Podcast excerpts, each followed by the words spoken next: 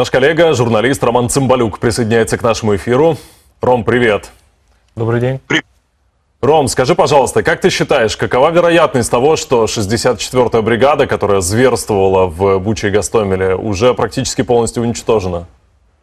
Знаете, я не сторонник вот этого подхода э, выделять 64-ю бригаду 35-й а, а, армии из э, Восточного округа, князи Волконская, пункт их постоянной дислокации в данном случае, потому что э, зверства чинили в Буче, в Гастомеле и, в принципе, на северных, в северных областях Украины не только это воинское подразделение. Там бригад, вот, вот колоссальный список, там порядка 10 подразделений минимум, которые были определены, плюс там еще российская гестапо в виде Росгвардии, они же тоже все там были.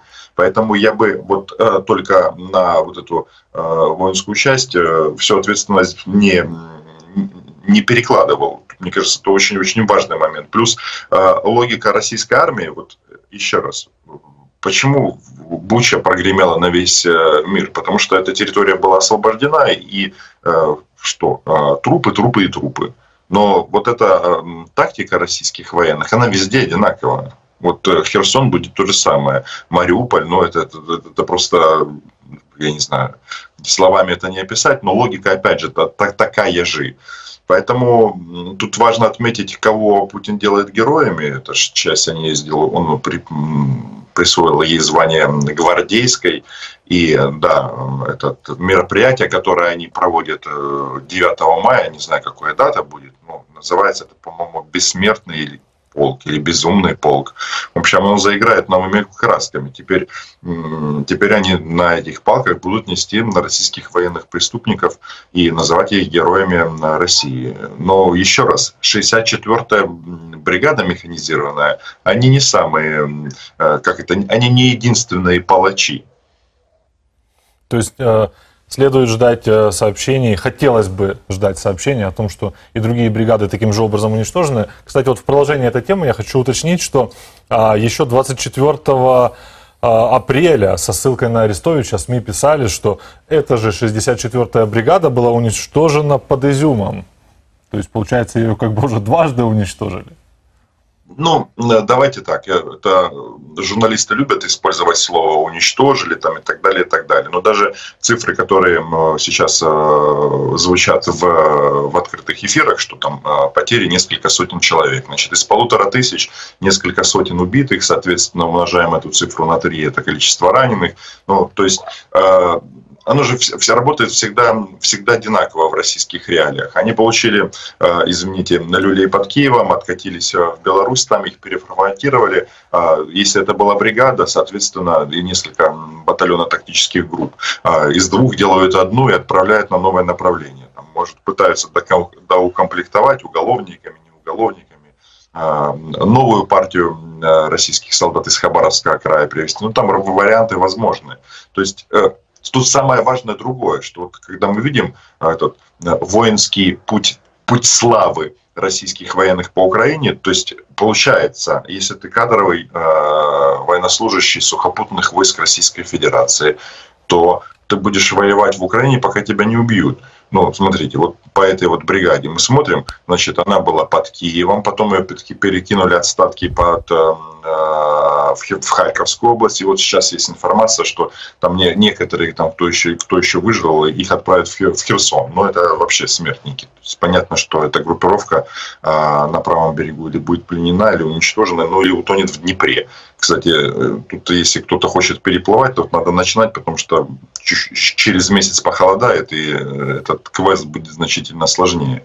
Вот. Просто ну, факт остается фактом, что э, воюй, пока тебя не, не укокошат. Ну, я не знаю, мы, наверное, все-таки должны как-то ну, не то, что к разуму призывать, нет, таких опций уже не будет, но факт остается фактом, что даже солдат российской армии, он имеет только одну жизнь, свою собственную. И погибнуть в Украине, ну, это такое. А, это Ром, скажи, пожалуйста, а российских военнослужащих их в информационном вакууме держат? И пытаемся разобраться, среди прочего, почему еще есть такое значительное количество людей, которые готовы идти в эту мясорубку или готовы быть пушечным мясом?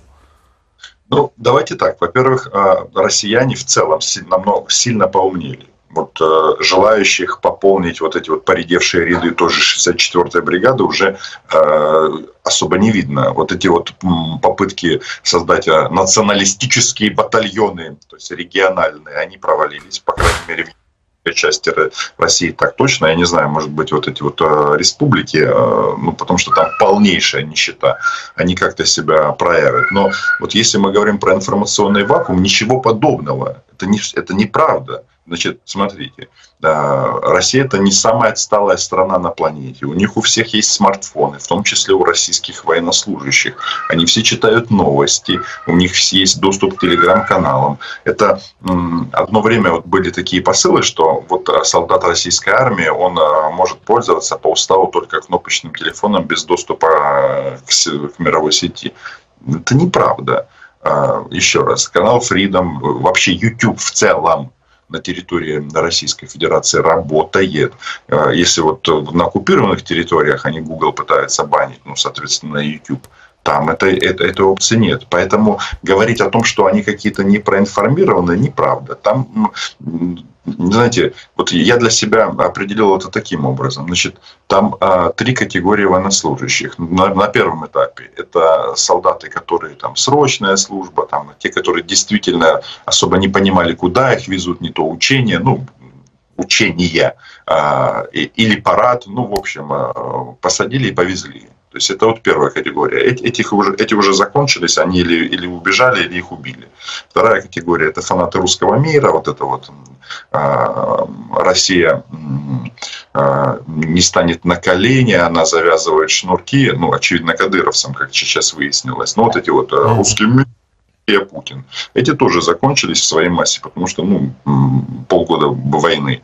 И вот основной костяк, на котором это все держится, э, это заработчане, хорошее такое украинское слово, которым там предлагают вот эти вот деньги, там 200 тысяч и так далее, и так далее, и вот пытаются сюда отправлять. То есть, короче, они едут сюда за деньгами, уже даже не за стиральными машинами, потому что опыт подсказал, что со стиральной машиной солдат бежит очень медленно.